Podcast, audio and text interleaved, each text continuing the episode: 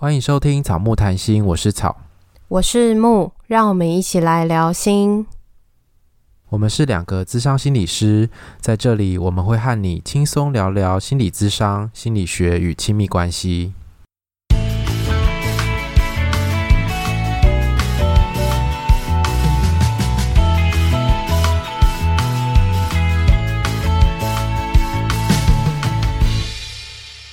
本集音乐由 OU Music 提供。今天是我们久违的恋爱信箱，我们已经应该有一个月没有录恋爱信箱了吧？对，没错，因为这个月以来都比较忙碌，然后如果一个月要再多产出两集恋爱信箱，对我们来讲好像有点负荷太重了。所以短期内恋爱信箱应该会出现在礼拜二，它还是会在啦。但是我们就把它礼拜五就是拿到礼拜二。所以就之后就是固定每一周礼拜二更新这样子，对，然后会有里面就会掺杂恋爱信箱的单元。然后我们已经久没录，让我们刚刚要录之前有一点忘记之前是怎么样的讨论方式。真的，真的，现在就觉得一切好陌生，已经太久没有就是开启恋爱信箱的档案。没错。好，而且其实发现大家蛮喜欢恋爱信箱的。之前在问听众有什么想要听的单元的时候，大家都一直写恋爱信箱，大家可能都有惦记着恋爱信箱，已经很久没有出现了。好，那我们就聊聊今天的故事。今天的故事蛮特别的，大家还记得我们之前跟美乐妮的合作吗？我来看一下，在第几集。在第七十八跟七十九集，我们跟美乐妮合作。那时候有听众对于诶美乐妮谈论离婚这件事情的看法有一些不一样的看法。那我们今天这个恋爱信箱的故事，刚好是一个我觉得好像在离婚过程中比较少见的，有一种像是比较好聚好散的感觉吗？好像是，因为有一些。离婚会很激烈的冲突，然后没连话都没有办法好好讲。可是有一些伴侣，或是有一些夫妻，或是夫夫妻妻，有可能会是能够好好的谈结束的。然后结束之后，可能还可以维持着彼此稍微舒服的互动，不会是打死不相往来的。没错，对，我觉得很谢谢听众提供我们这个故事，也让我们看到说，哎，离婚的方式不是只有好像要打官司啊，或者是双方吵得很激烈这样的方式才能够离婚。对，其实如果两个人能够坐下来，好好的把这件事情讲讲清楚、讲明白，然后过去的事情大家也有一个有一个讨论跟澄清的机会的话，我们就可以把这些事情处理完之后，然后带着。对方的祝福吗？我不知道有没有这么美好，带着对方的祝福往前走。我觉得祝福可能在当下可能应该会有点难，但是隔了一段时间，或许还是会祝福的吧。因为毕竟是曾经很亲近的人，但是在那个时间点，可能因为要分开，不管是当下可能什么样的感受，可能不一定能够马上的祝福，或者是也会有祝福，但是掺杂很多其他的感受在里面。那今天这个故事其实让我们看到一对伴侣可以好好的在一起，然后走不下去了也好好分开。可是这个过程当中还是会有一些比较嗯幽微的心情，然后在这个故事里面大家也可以都看得到。所以我觉得今天的故事我个人是还蛮喜欢的。那我们就赶快进行今天的故事吧。他们双方的背景资讯都是上班族，交往了几年之后。结婚来信的听众对于这段关系的看法是什么呢？听众说，他是一个很让人放心、可以依赖的人，不管是心理或者是物质上都可以支撑我。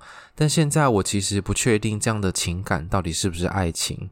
可是后来我认为，在这样的婚姻关系里面，很多的需求其实没有被满足。在此之前，也会开玩笑说，我们彼此就像室友。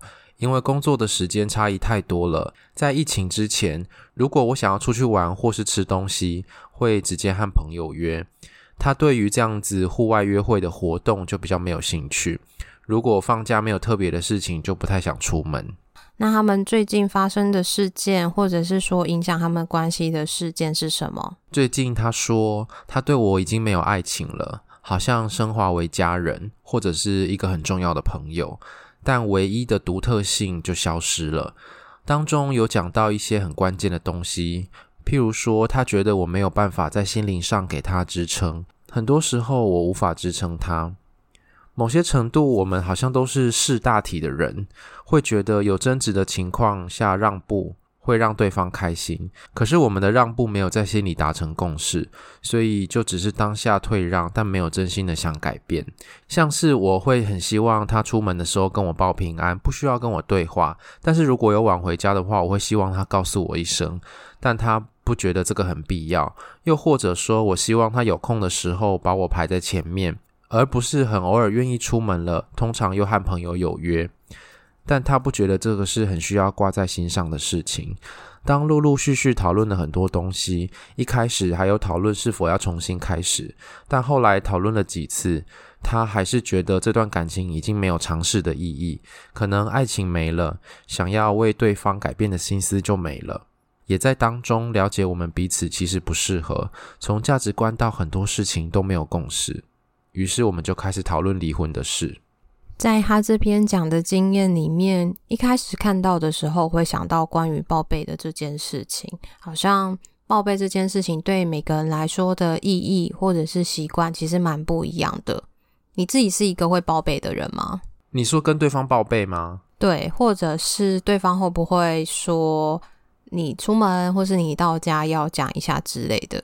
但你们住在一起啊？诶，对啊，可是我们。不太会特别讲诶，而且如果他要求我报备，我就会被送啊！我就凭什么要跟你报备？所以你就是那个像这个听众的伴侣一样，觉得没有必要报备的人。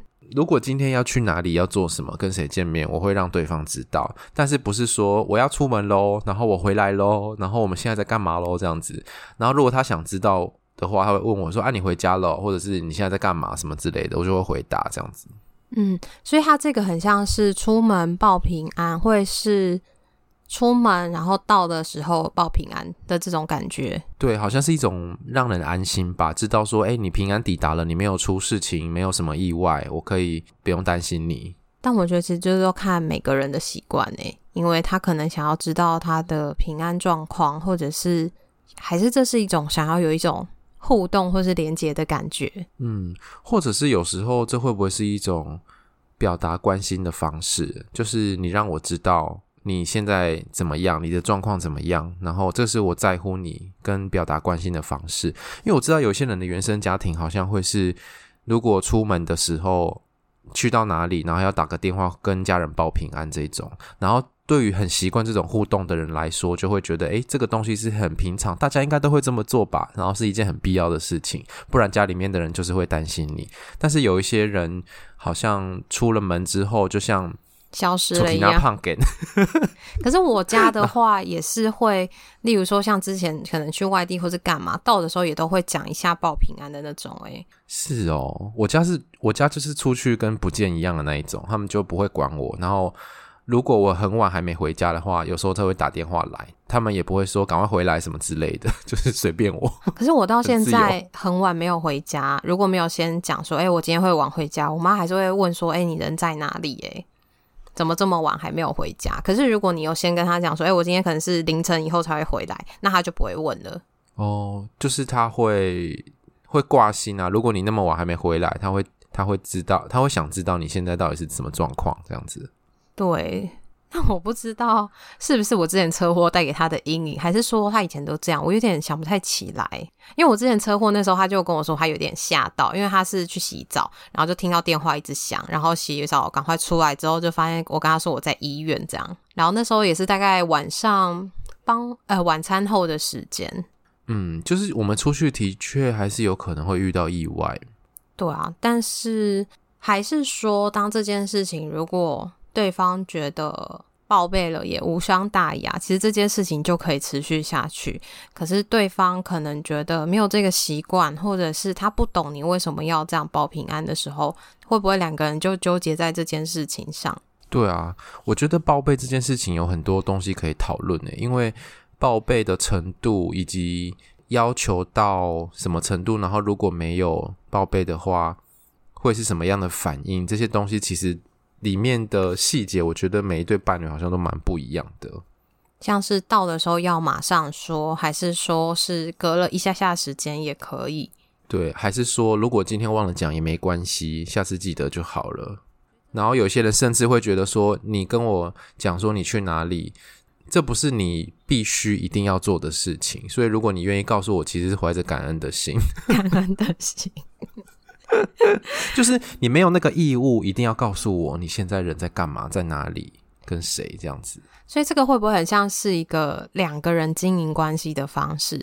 有些人好像会是有一种，呃，我们两个没有在一起，可是我还是想要有一种仿佛我跟你在一起的感觉，就是灵魂在他旁边，知道他在干嘛的感觉。然后除了这个报备之外，好像这边他有提到一个关键是伴侣。放假的时候比较不喜欢出门，可是有的时候出门会是他跟朋友约，而不是跟听众约。这个好像也是那种朋友很就是伴侣很容易吵架的来源呢。你跟我约就不行，按朋朋你朋友约你或者你家人约你，你就都可以，是什么意思？这句话好像在传达一种伴侣不是这么重要的感觉，就是不是说他完全不重要，而是在这个情境下那个顺位排序之后，好像他就会觉得自己不是那么的重要。朋友或是家人都比自己重要的感觉，对，没错，就是一种没有被放在心上嘛，或者是不是一种优先顺序。但是这种话题好像最后都会演变成吵架，因为对方可能就会觉得，啊，你跟我家人是能比较吗？或者是说我朋友偶尔才约我一次，我当然就会去啊。或者是有一些没讲出来的话，是我跟我朋友出去很有趣啊，可是跟你出去又不好玩 之类的。但我觉得，其实朋友聚会跟伴侣约会，其实感觉其实本来就不太一样诶。对，而且如果他们，因为因为他们像是他们是结婚嘛，可能可能应该大部分结婚的状态是同居的。可是如果是同居，他伴侣可能会觉得我已经花很多时间跟你腻在一起了，然后我们还要再一直一起出去，然后我想要跟我的朋友出去换换一点不同的空气。欸，可是我觉得你讲的这个是很多人可能会这样想，他可能觉得，哎，我们不是都一直在一起了吗？可是对于另外一方来说，我们是时间长的在一起，不是有品质的在一起。就是我们在一起，可能例如说你在那边看电视，然后我在划手机，而不是我们一起去做一些什么。对，我们可能在空间里面做各自的事情，或者是那个在同样的空间里面，你其实不觉得被陪伴，或者是我们有一起，然后有连结的感觉。就会这样就很像室友啊，就是我们一起住，但是我们没有共同的交集跟互动。可是有的时候跟室友反而还有互动，所以这就很像这个听众说的，有时候他觉得真的跟伴侣很像室友，好像伴侣之间一起做一些事情的那种亲密的感觉嘛，或者是一起的感觉不见了。对，那我们再来往下，我还想讨论一个东西耶。他说爱情好像已经消失了，我是不知道他们结婚几年的啦。我觉得就是交往越久，然后不管有没有结婚，其实到最后大家都会说，其实我们后来就是很像家人，然后爱情没有了的那种感觉。你对这件事情怎么看？我觉得爱情本来就会随着时间消逝，可是它会带来的是一种。不一样的亲密的感觉吧，一开始可能会是兴奋、愉悦、新鲜等等的，可是到后面可能会升华成是一种稳定、安心跟熟悉，不同层次的亲密的感觉。因为在热恋的时候，比较可能你对于关系还就会是比较多的不安吧。热恋那种感觉是你还没有办法很确定眼前这个人。就是你虽然说跟他进入关系了，可是其实你还在互相认识的阶段，然后你也在让自己给对方认识，所以其实那个过程当中就是没有那么的安稳跟熟悉，但是同时也会让你觉得诶很刺激，很有感觉，对这段关系或者对对方这个人有很多的感觉，可能蛮愉悦的，蛮开心的，只要跟他出去都会很开心什么的。可是，我们其实之前在节目已经讲过非常多次，热恋期终究是会过的。就是，呃，美好的泡泡破了之后，还是要回到现实生活的感情经营，可能开始会有一些价值观的磨合，生活习惯上面的差异。嗯，这是无法避免的，除非你就是一直要换伴侣，就是一直在享受那个热恋的感觉。对，我觉得那个爱情的感觉。到底什么叫做爱情的感觉？我觉得这个好像可以来聊一集。我觉得每个人的感觉其实不太一样，欸，诶。对啊，那些陪伴、承诺，或者是我一直跟你生活在一起，然后跟你磨合，这些不算爱情吗？还是爱情就是一定要某一种，比如说轰轰烈烈啊，然后我只眼里只有你，然后很多粉红泡泡、很多爱心，这种才叫爱情吗？所以需要去重新定义那个爱情，会不会心动，或者是恋爱的悸动的这个感觉，跟长久的情感经营可以有个机会脱钩？虽然没有悸动，没有心动，但是这个样对我来说是我要的关系，是可能他现在的样子是什么样子？我们之后再聊，然后也会在 IG 上面发现实动态，所以大家一定要就是追踪我们的 IG，这样子你的那个想法就会出现在节目里面。没错，好，那我觉得这是一个蛮有趣的问题啦，就是如果最后你的关系好像变家人，好像没有爱情了，那你就不要了吗？还是说你可以重新找回爱情的感觉，或者是爱情的感觉还找得回来吗？你跟一个熟悉到不行，他放屁你都知道什么味道的人，你觉得还会有爱情的成分吗？可是爱情它可能也可以有很多的层次啊。对啊，所以我觉得这个好，我们来聊一集好了。这个在那边聊不完。那他在上述的这些事件中，他的感受是什么？我觉得吃惊又不吃惊吧，感觉有看到这一天的到来。可是人毕竟天真和会有一些不理性的幻想。分开也不是结婚的目的。经过很多的思考，最终没有挣扎的原因，是因为我在很多程度上都赞同他的观点，但那有些东西都是我们很坚持、不想退让的原则。比如说，像是上面说的报平安啊，或者是家庭朋友的重要性之类的，或者是说，我觉得我没有得到他足够的陪伴，那他没有对家庭有足够的付出等等之类的这些问题。因此，对于夫妻这个身份的切割，看起来好像没有太大的感伤，但是真的受伤的事情是彼此相伴了这么长的时间，可是却好像南柯一梦一样，梦醒了就要回到日常，彼此要往不同的方向迈进。可能是我一直以来生活都过得蛮顺遂的。所以这样的事情发生在我身上，算是一个巨变，需要花很多精力和自己相处。虽然有额外的支撑，但是还是蛮不容易的。严格来说，我算是善始善终吧，至少都没有大吵大闹，之后也都可以和平的相处。但是夫妻关系终究还是跟其他的关系不太一样吧。不管怎么样，他就是一个不一样的状态了。然后又因为他是先提要离婚的人，其实已经走出来了。我可以看到他对新生活的向往和雀跃，心里很不是滋味。我觉得情侣分手和离婚是一个不同的层次。另外，你们可能会觉得有趣的是，有些人感觉就算先提了分手，好像也不太会有亏欠的感觉。对他来说，只是一段关系的结束，但这对我来说好像是一件很奇怪的事情，而进而对他有额外的要求。在他的这边的描述，好像又更清楚的去看到两个人其实对于家庭的看法或者是重视程度，其实是有落差的，好像彼此也都不能够妥协自己真的想要的那个需求。对，所以他们最后可能诶。双方都知道，说你坚持你的想法，我坚持我的价值观，所以我们最后没有办法走在一起，最后就走上了离婚这条路。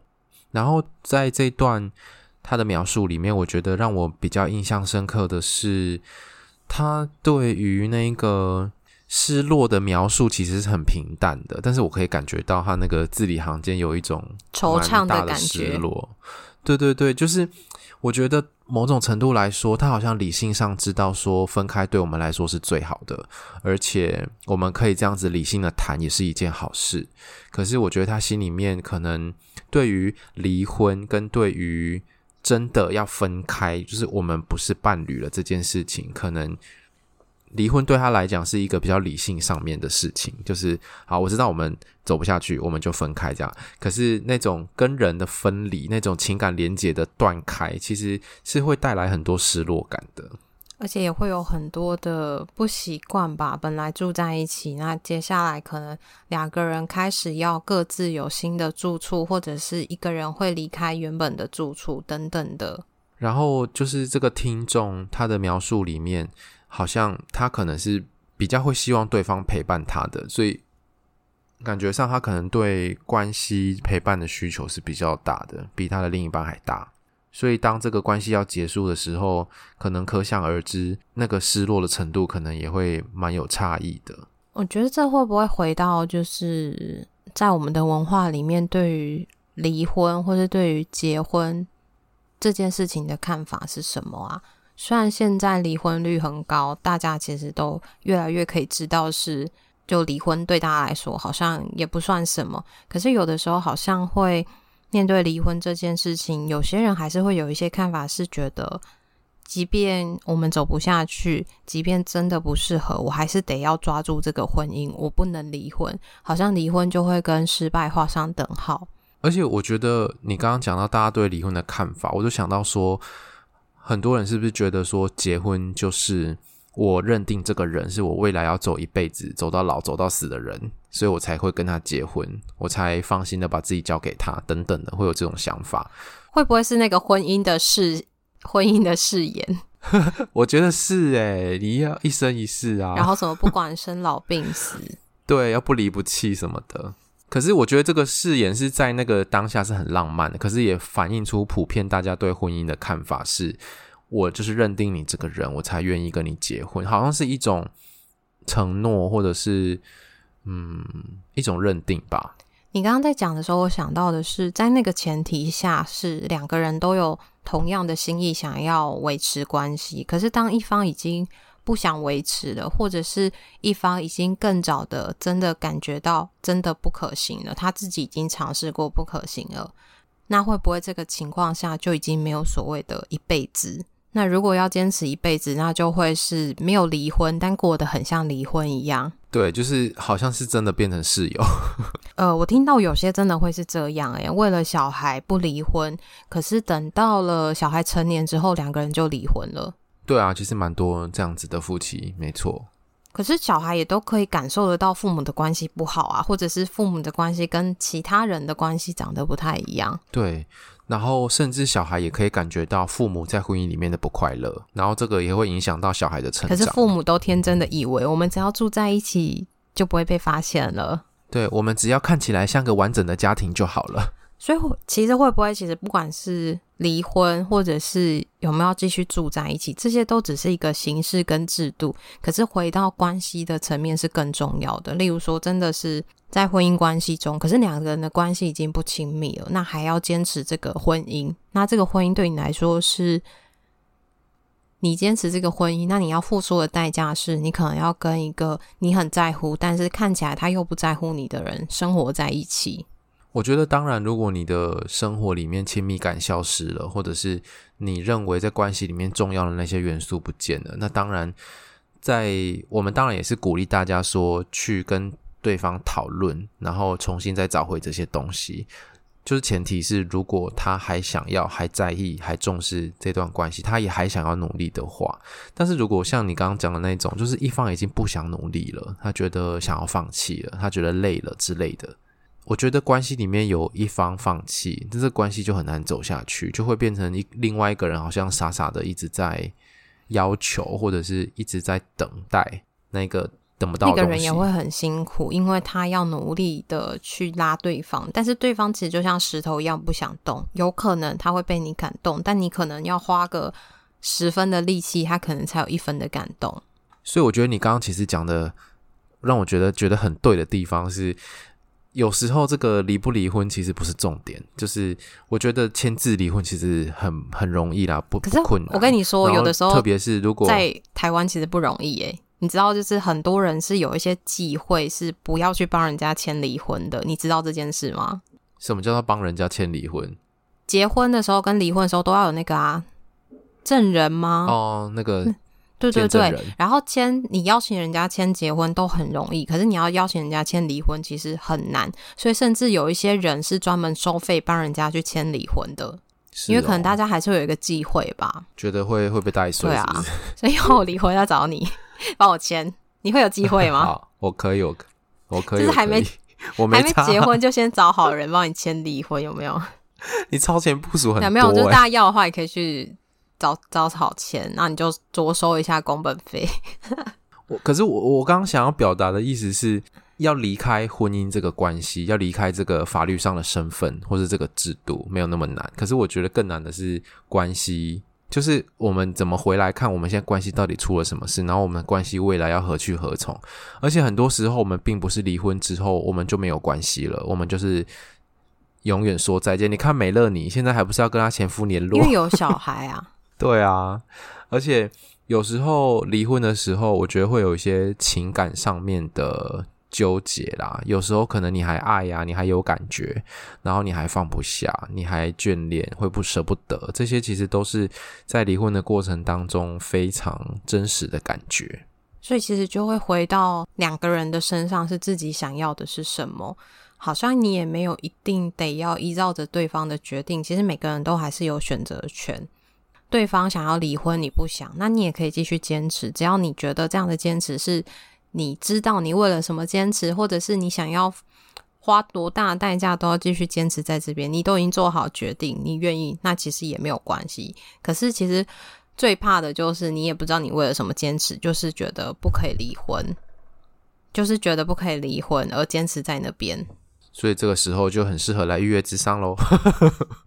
可是我自己的感觉是在这个时候，智商其实都会很难谈下去，因为他们不是带着一个想要了解的心情，他们会很像是一个，好像觉得就是要由心理师来做裁判吧，就是很像是最后一道防线，连智商都没有办法让我们好起来，或是让我们的关系变好，那我们就真的不适合。可他们不是真的是对于这段关系。